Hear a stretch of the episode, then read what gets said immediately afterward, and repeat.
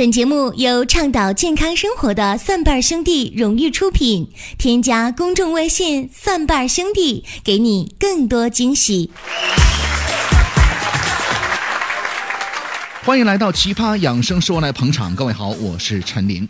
说到农药残留啊，可以说呢是很多人谈之色变的。放眼全世界，其实很多国家呢都存在一些问题，比如说呢，呃，南美洲的阿根廷，阿根廷的每亩的耕地的农药使用量呢是美国的八到九倍，而农产区的癌症发病率呢是普通地区的四倍。说到这儿，可能很多人会说呢，一个成功的典范是什么呢？咱们的邻国日本。其实日本在早期呢，也曾经面临过农药的滥用和农药残留的问题。但是你不得不否认，船小好掉头。那么大点一个国家呢，管理起来比咱们中国呀要容易很多，而且更得益于日本的比较先进的这个追根溯源的系统呢。而在咱们国家呢，可能多少需要你自己掌握一些基本的判断的技巧啊。其实，在生活当中啊，发现很多人呢，关于这个农药残留啊，包括水果蔬菜是不是使用激素的这方面的判别呢？有一些误区，咱们今天首先来说说这方面的一些误区。有人会说呢，蔬菜当中有农药残留，而肉当中是没有的。这个说法呢是完全错的。其实按照生物的这个负极作用，越是处在食物链高端的，体内难以分解的农药残留的浓度也就越大。显然，处在低端的蔬菜和水果呢。要远远低于那些大鱼大肉，所以呢，不要再扯什么啊，这个为了不吃农残，我要多吃肉这样的想法。还有第二个，有人会认为呢，大棚的蔬菜农药残留多，而大地当中种的蔬菜呢会少，这个想法也是错的。其实啊，现代化的大棚里呢，可以用防毒网等一些物理的方法呢，防治病虫害，因此打的这个农药呢会相对比较少。而大地里的蔬菜呢，看上去似乎更加天然一些，但是呢，防治病虫害的难度会更大，因此通常会撒更多的农药。特别是夏季来临呢，几乎都是大地蔬菜啊，农残更加严重。所以呢，从某种程度上来说呀，冬季和秋季吃的蔬菜呢，会更加安全一些。还有一种说法，很多人都有，有人说呀，有虫眼的蔬菜呢，农残少啊。其实这个说法呢，也并不是完全对的。有虫眼的蔬菜呢，或许会说明啊，农户呢在这个蔬菜的生长的前期呢，管理不太妥当，所有的蔬菜呢都打药，而有虫眼的蔬菜呢，说明啊，打药的时间距离采摘的时间呢间隔更短，农药分解更少，农药的残留有可能会更高。还有一种情况是什么呢？也可能证明害虫已经对某种农药产生了抗药性了。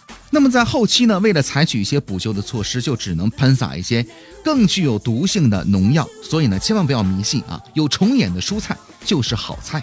另外，生活当中呢，还有一些人呢，过分的信赖蔬果的洗涤灵了。那么超市当中啊，有号称专业去农残的这个蔬果的洗涤灵，听起来呢似乎挺高大上的，但是呢。蔬果的洗涤灵本身含有的苯环毒性很高，在去掉农残的同时呢，会引入更大的危险。所以大多数情况之下呢，蔬果的洗涤灵啊，只起到了一个表面杀菌的作用。还有一个误区啊，很多人会觉得这个在地下生长的蔬菜水果啊，就比较安全一些了。其实呢，这个想法也是错误的。特别是对于一些叶菜，农药残留的规律是什么呢？根部最多，茎次之，最后呢才是果实。比如说韭菜和洋葱，由于根部呢容易长一些这个害虫，所以呢常常采用根灌的方式来施药，所以呢农残根部是最大的。即使是喷到叶子上的农药，最后呢也都集中在了根部。当然，根茎类的，比如说土豆、地瓜、山药等等，倒是相对比较安全的一种蔬菜。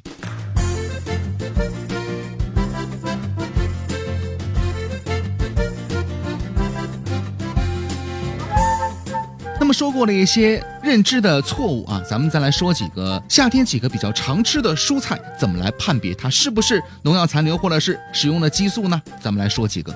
首先，西红柿啊，这个呢我本身是非常喜欢吃的，因为它可以当做水果来吃，比较解渴，而且富含各种的维生素啊。那么它怎么来判别呢？如果你在挑选西红柿的时候呢，发现畸形了，正常来讲西红柿啊是圆的啊，比较圆润的。而畸形的话呢，会哎长一块或者凸一块这样的畸形的，还有呢，切开之后呢是空心儿的，有空心儿存在，或者里面发现没有西红柿的籽儿的，再或者外红但是里边发绿，那么恭喜你，你买的西红柿呢中招了，多半呢是使用了催熟剂催出来的。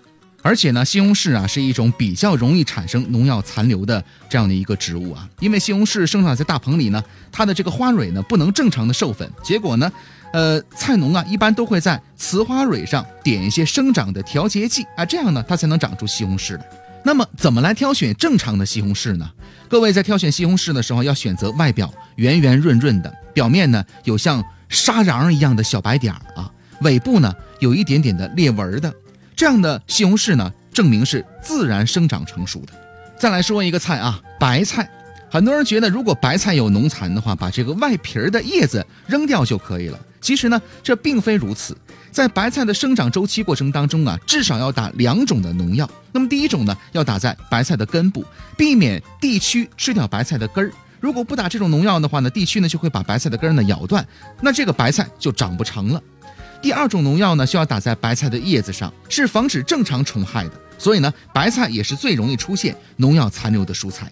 所以各位在清洗白菜的时候呢，仅仅清洗白菜的表面是不够干净的，洗白菜一定要一片儿一片儿的掰开来洗。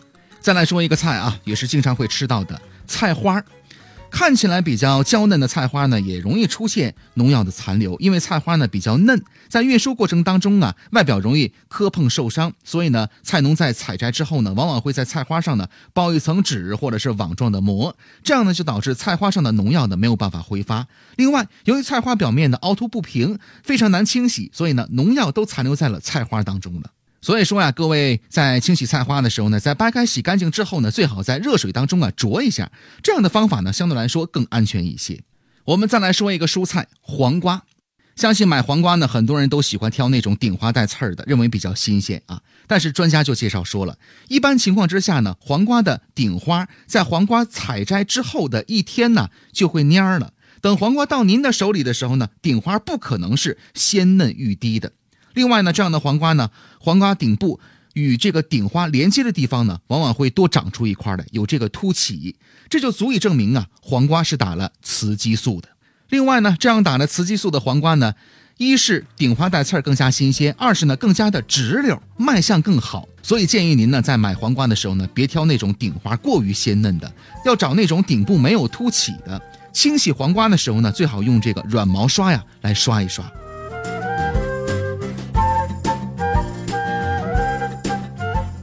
再来说一个，据说呢是农药残留之首的蔬菜是什么呢？空心菜啊，呃，因为呢空心菜栽到地里边之后呢，往往采摘它最嫩的部分，而根部呢还会接着生长，这个周期呢大概是五到七天的时间，过程非常的快。由于它的特殊的生长周期，上部的。菜叶呢，经常被采摘了，而根部呢却一直留在土壤里边，所以导致了根部的农药残留呢是不断的积累。另外再加上呢，它的生长周期呢在夏天，夏天的病虫害比较多，所以农药打的也就比较多了。两个原因加起来，导致了空心菜的农药残留是最高的。所以您呢在清洗空心菜的时候呢，最好用盐水泡上十五分钟，让农残充分的溶解。各位在生活当中啊，掌握几种好的习惯和方法，也许呢对去农残呢会有所帮助的。比如说新买的蔬菜呢，要先通通风，然后呢再放进冰箱，可以用这个淡盐水来洗菜。还有呢，淘米水啊，分解含磷的农药的效果呢是比较不错的。说到淘米水呢，我们的节目当中说了不止一次两次了。在中国的古方当中啊，淘米水还可以洗头啊，都非常不错的。淘米水是，呃，是一个宝啊。另外，能去皮的蔬菜呢，尽量去皮。有一些蔬菜呢，可以用水焯一下进行处理。欢迎各位来收听《奇葩养生说》。如果您觉得我们的节目有意思、感兴趣的话呢，也欢迎大家对我们的节目进行点赞、转发、留言或者是打赏。也欢迎大家来关注我们的公众微信账号，搜索“蒜瓣兄弟”这四个字啊，“蒜瓣兄弟”。加入关注之后呢，我们有健康养生的常识、互动的游戏，还有病例的语音回复解析。谢谢各位的支持。啊，当然，我们还有每周的福利发放。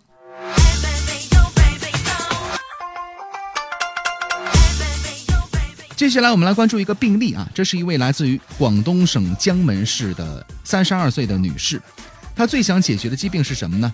一直没有怀孕，想调理身体备孕，一直以避孕套来避孕。二零一五年十一月不再避孕了，现在呢仍然没有怀孕，同时患有疾病过敏性的鼻炎，有一系列的不适应的症状。到医院检查之后呢，黄体正常值中偏低，其他是正常的。想问一下应该怎么办呢？有请蒜瓣兄弟家庭医生团队。